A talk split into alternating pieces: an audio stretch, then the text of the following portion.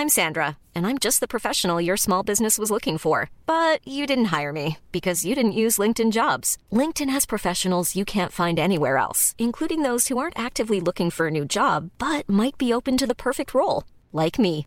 In a given month, over 70% of LinkedIn users don't visit other leading job sites. So if you're not looking on LinkedIn, you'll miss out on great candidates like Sandra. Start hiring professionals like a professional. Post your free job on linkedin.com/people today.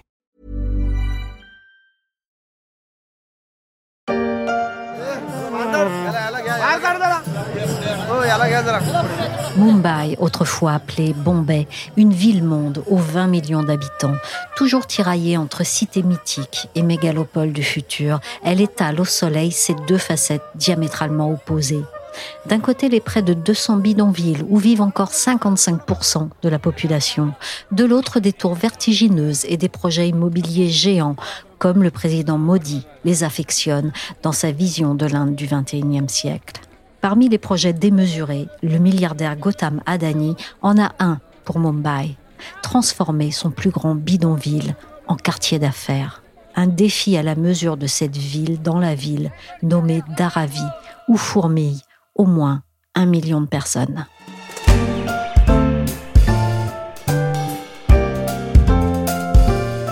Je suis Michel Varnet, vous écoutez La Story, le podcast d'actualité des échos. Vous pouvez nous retrouver sur toutes les plateformes de streaming et de podcast comme Spotify, Apple Podcast, Castbox ou Deezer. Abonnez-vous pour ne manquer aucun épisode.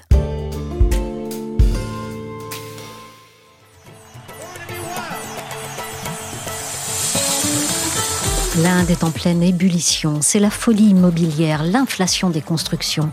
Normal quand on est la nation la plus peuplée, qu'on vient de dépasser la Chine de quelques millions et qu'il faut loger, c'est plus d'un milliard quatre d'habitants.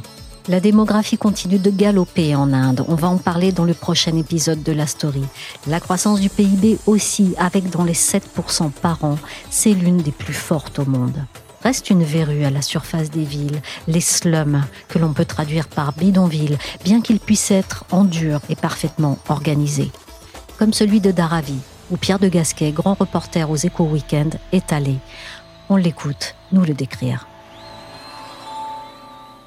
C'est une véritable ville qui euh, ressemblerait plus peut-être à une Médina euh, en Afrique du Nord. Euh, vous voyez, une ville où il n'y a pas de rue, en fait. C'est ça la, le plus frappant, c'est que ce sont des boyaux très étroits qui relient les, habitations et les ateliers. Et donc, euh, dans le cas de Daravi, c'est à, l'ouest de la voie rapide qui mène à l'aéroport euh, international euh, ultra-moderne, d'ailleurs, de, de Shtarapati, avec sa canopée magnifique.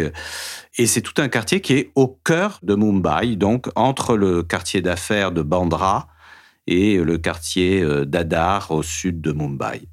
Donc on dit que c'est euh, le plus grand bidonville d'Asie, le slum le plus important d'Asie. Euh, en réalité, en Inde, ils disent que c'est le deuxième, après Orangi Town, à Karachi, au Pakistan. Il s'est fait surtout connaître par le film Slumdog Millionnaire de Danny Boyle, qui est sorti en 2008. et historiquement, il faut savoir que c'est un ancien village de pêcheurs, euh, qui a été aussi euh, le lieu d'un campement euh, précaire de tanneurs musulmans qui arrivaient là à Mumbai, vraiment dans les années 1880, hein, donc c'est très ancien.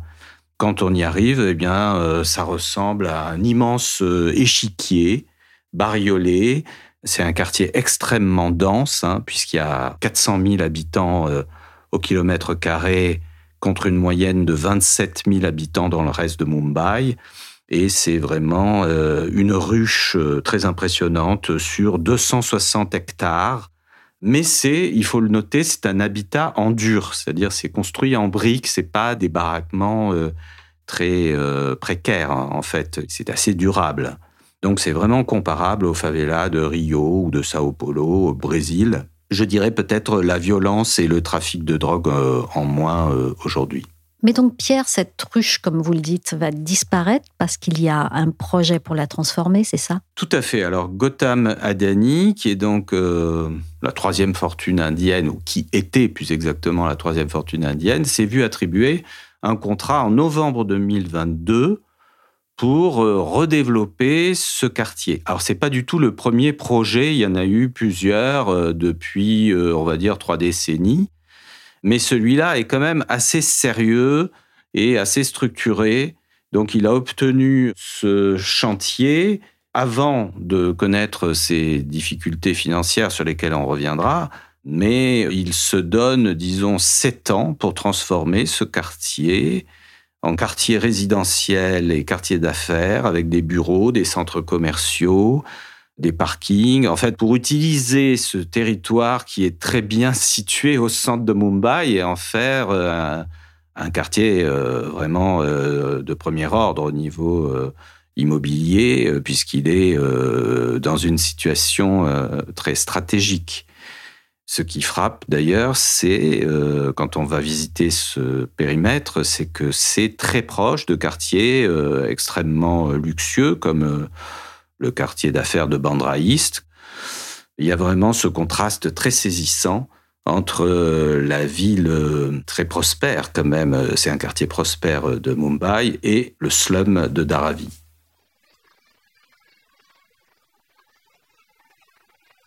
Comment vit-on au quotidien dans ce gigantesque slum?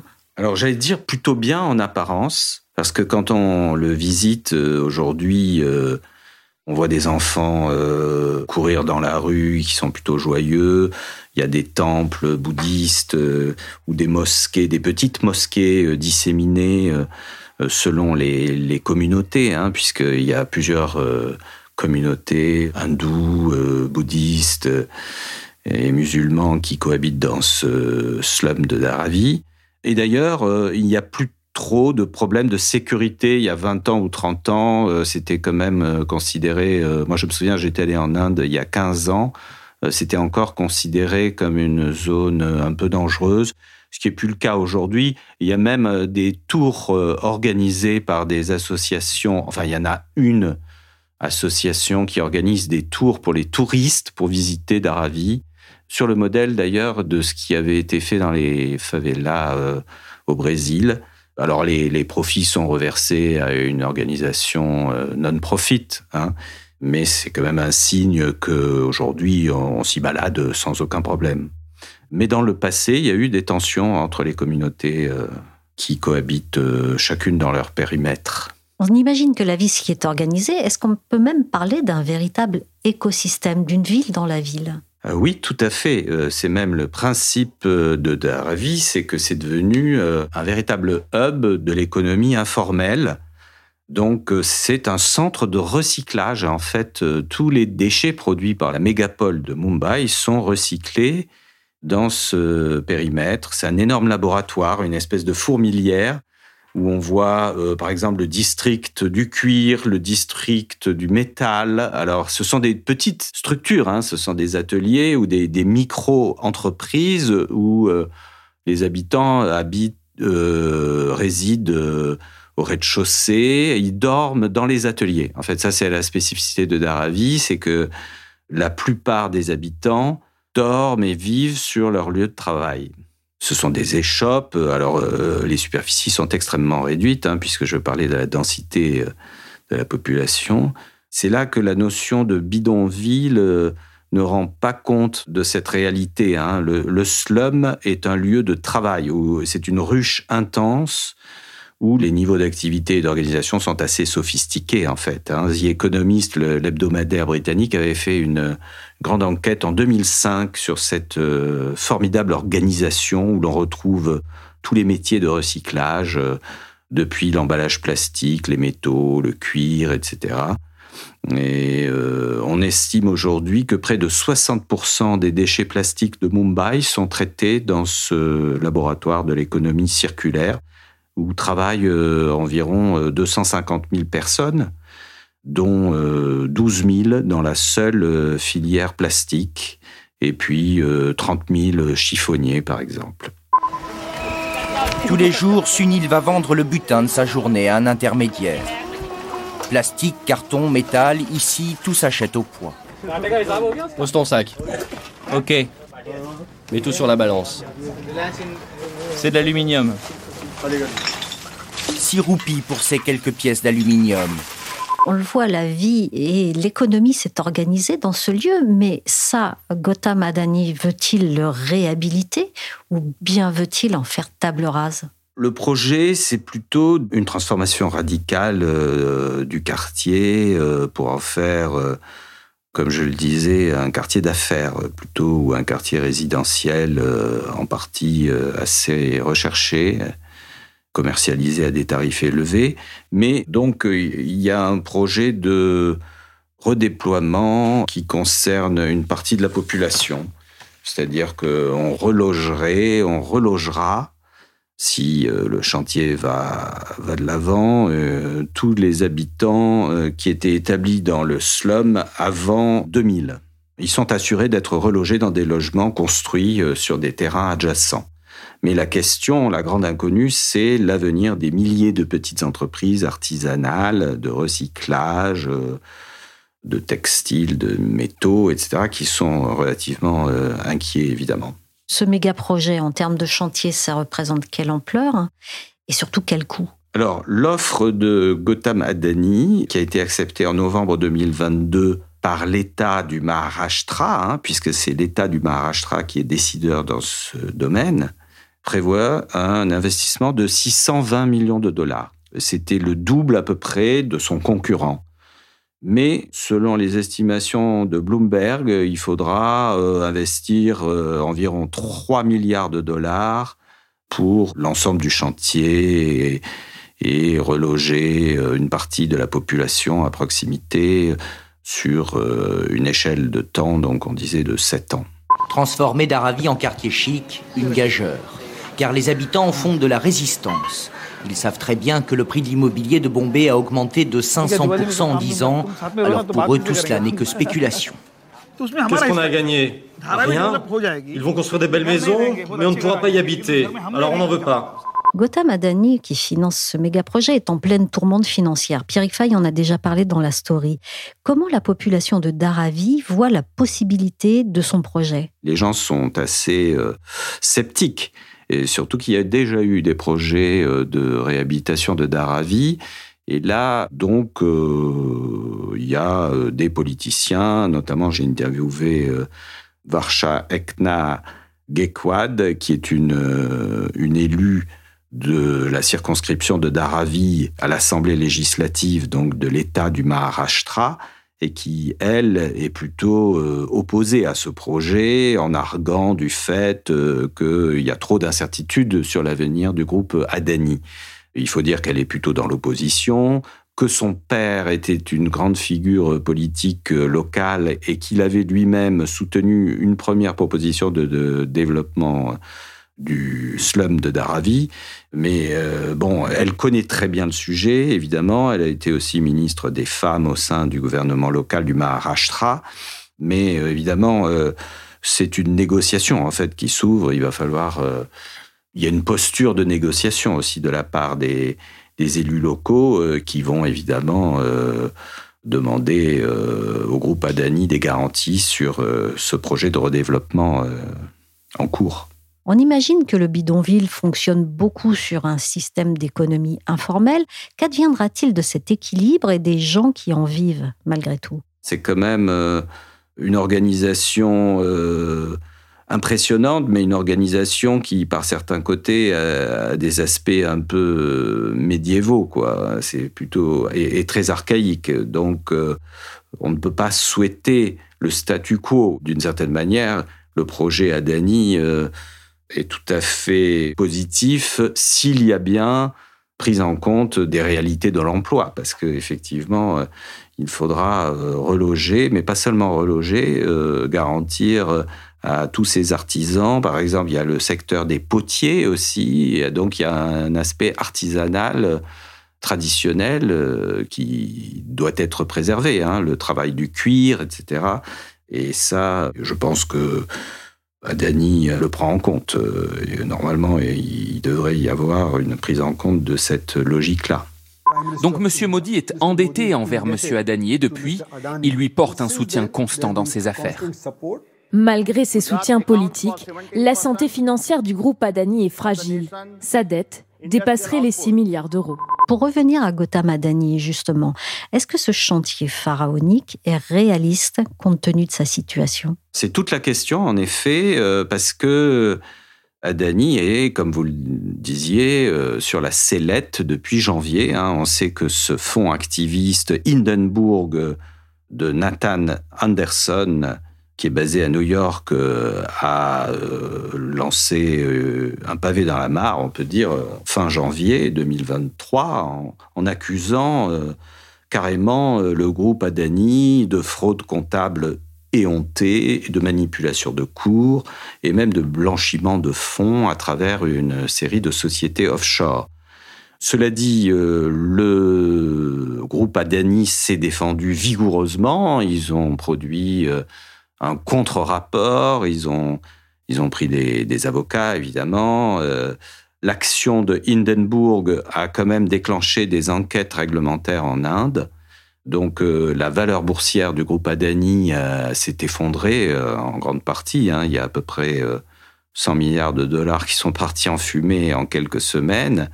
On parle de valorisation, la boursière. Et Adani, Gautam Adani, du coup, a rétrogradé en quelques mois de la troisième place en termes de fortune indienne au 25e rang dans le classement des fortunes indiennes. Mais bon, il a euh, quand même euh, pour lui le soutien du, Premier ministre indien et donc euh, leader nationaliste Narendra Modi et de son parti, le BJP. Donc c'est quand même aussi, il garde ce soutien-là et c'est un homme encore très influent qui a d'ailleurs des partenariats avec le groupe Total et le groupe CMA-CGM dans le transport maritime. Donc euh, on peut considérer que ce chantier, justement, euh, devrait lui permettre euh, de prouver sa solidité s'il le mène à son terme et, et s'il se voit confirmer aussi cet appel d'offres qui lui a été attribué avant la crise. Après Dharavi, s'il y a un après Dharavi bientôt, Mumbai en aura-t-elle fini avec les bidonvilles? Non, certainement pas parce que on, sait que la moitié de, la population de Mumbai euh, réside dans des bidonvilles euh, qui sont euh, plus disséminés que Dharavi. Hein. la spécificité de Dharavi, c'est que c'est un énorme territoire. Je le disais, de 160 hectares. Mais il y a des bidonvilles ou, ou des slums, si on préfère utiliser ce mot, disséminés dans toute l'agglomération de, Mumbai et dans l'Inde entière. Mais on peut penser qu'effectivement, Dharavi sera un test euh, grandeur nature pour euh, les ambitions de Narendra Modi, qui s'est, dès 2015, euh, engagé à, réduire la présence des slums.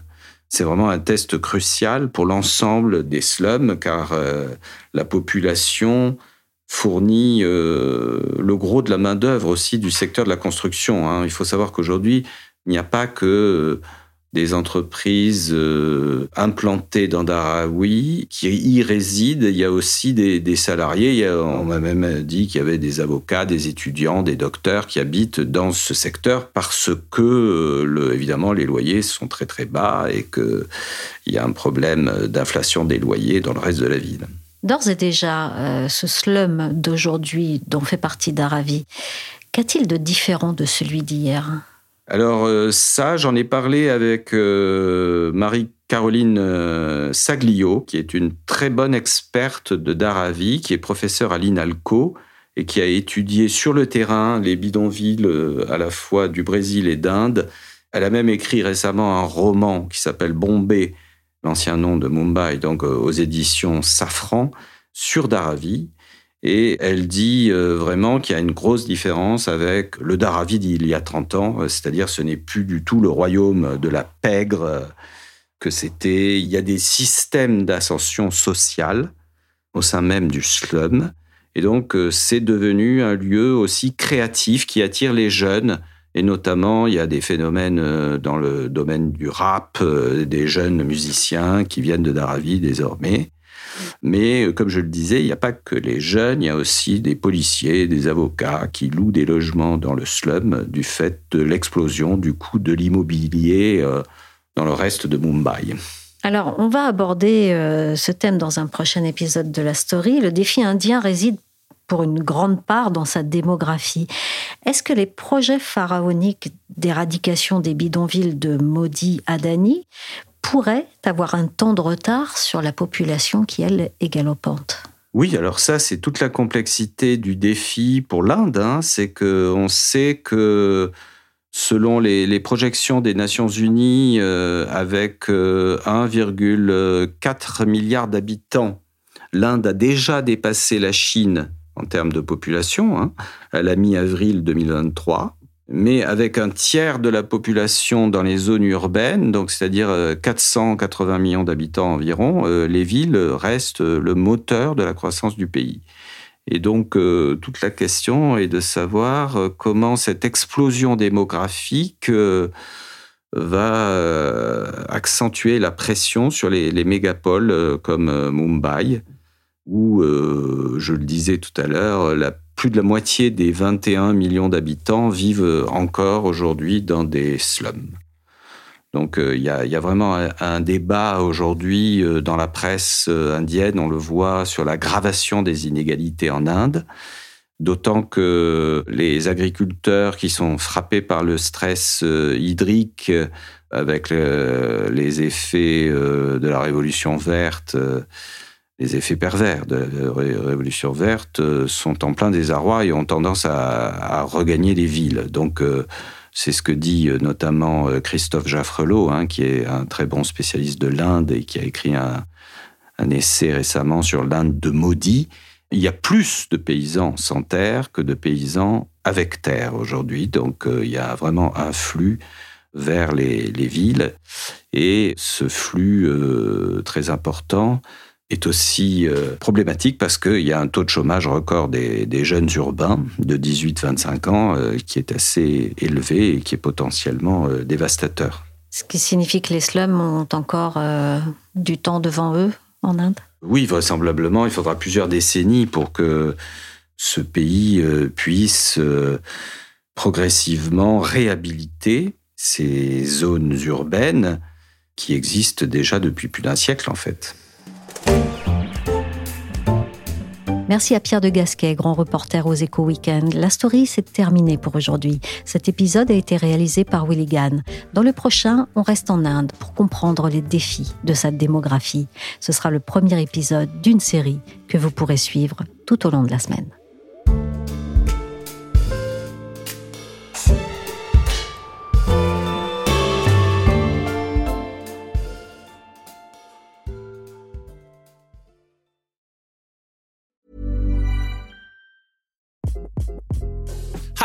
This is Craig Robinson from Ways to Win, and support for this podcast comes from Invesco QQQ, the official ETF of the NCAA. The future isn't scary. Not realizing its potential, however, could be. Just like on the recruiting trail, I've seen potential come in many forms as a coach. Learn more at Invesco.com slash QQQ. Let's rethink possibility. Invesco Distributors, Inc.